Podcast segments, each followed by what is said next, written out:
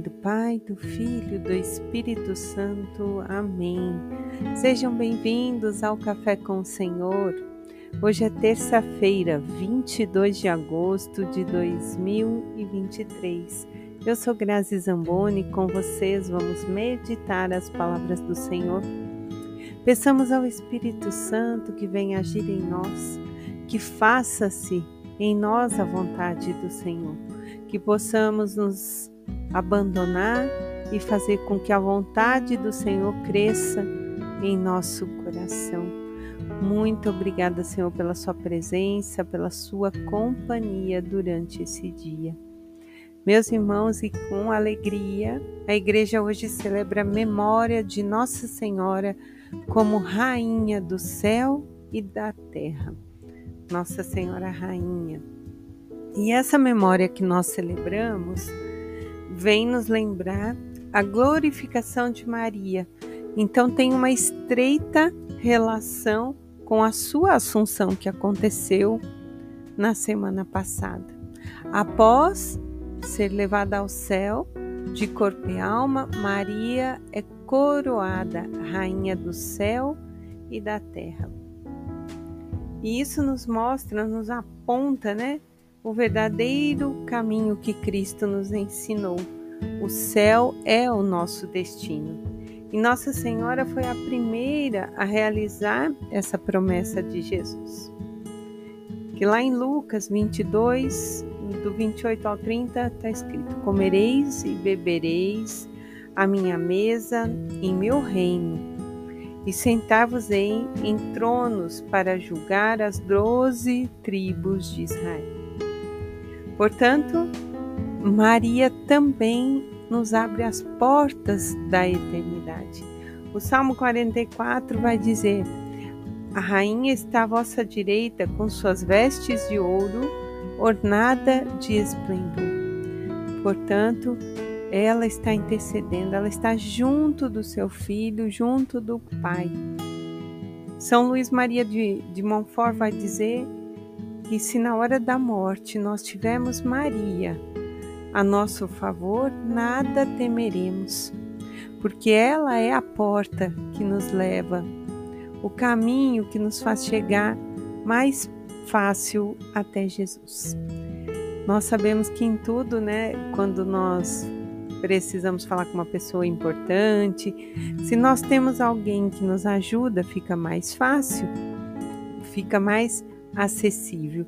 É esse o caminho de Maria. Ela nos acolhe como filhos, como ela que fez em tudo a vontade do Pai. Hoje pede por nós diante dele e quer nos levar.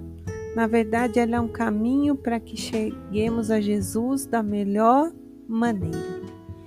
Com humildade, assim como ela sempre foi humilde.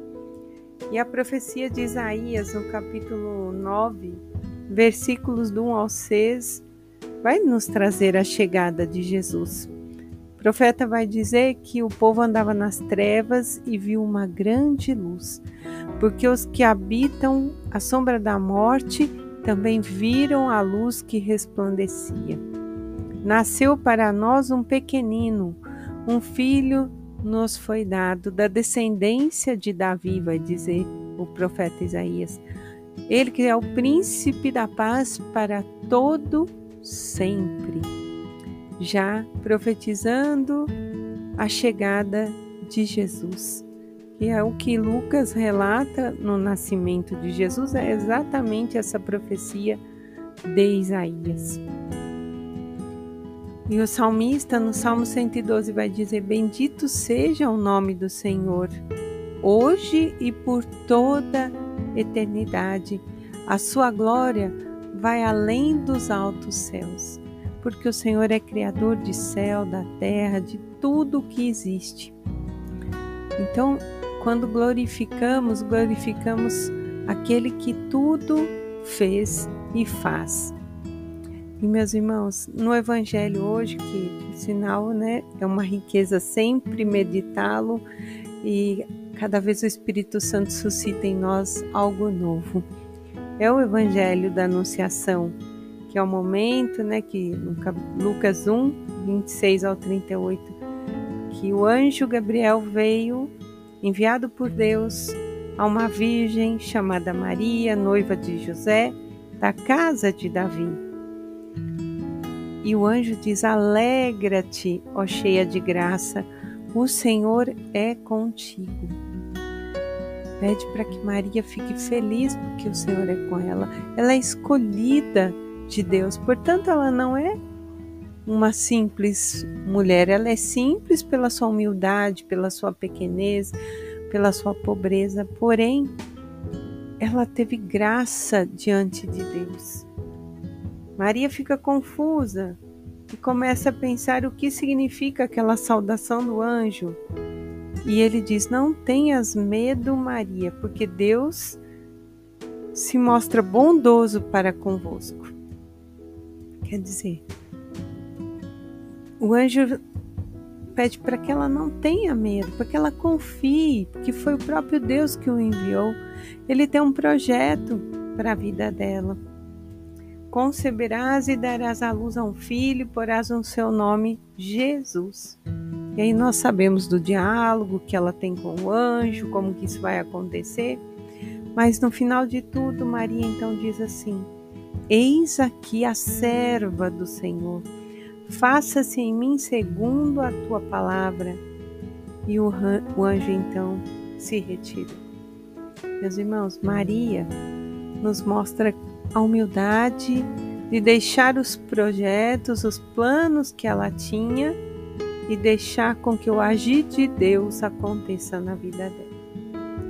Com certeza, Maria tinha conhecimento da palavra Sabia das profecias que uma virgem seria escolhida, mas ela não sabia que seria ela.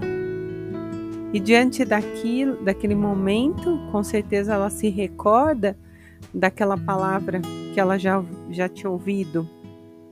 Porém, ela se, des...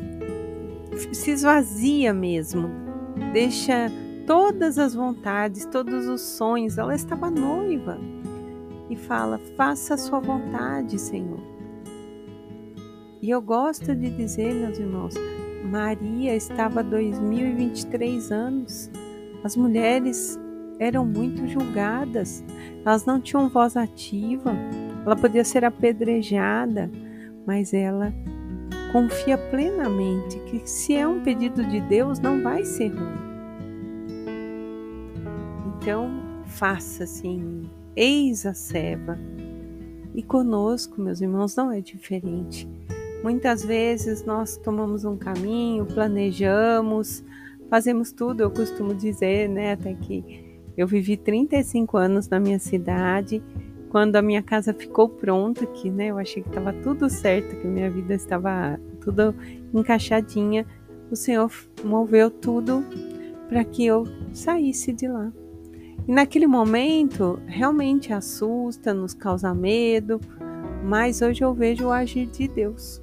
O quanto foi bom essa mudança para nós, para nossa vida, para o nosso encontro com Deus, pelas graças que Ele tinha e também para nos fazer instrumento no seu agir nesse tempo mas, diante da situação, é necessário nos esvaziar e deixar que o Espírito Santo nos conduza. E isso não é fácil, dói muitas vezes. Esvaziar de nós e nos encher do amor de Deus. Esse amor que nos preenche. E deixar daí que os desígnios dele aconteçam na nossa vida mas sempre temos que é, olhar para nós e dizer: Faça, Senhor, faça em mim a tua vontade. Pedir humildade para aceitar, porque muitas vezes nós temos medo e pelo medo não queremos, pelo medo relutamos.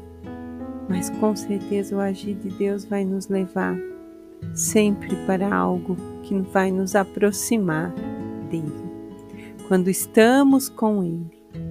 Em nome do Pai, do Filho do Espírito Santo. Amém.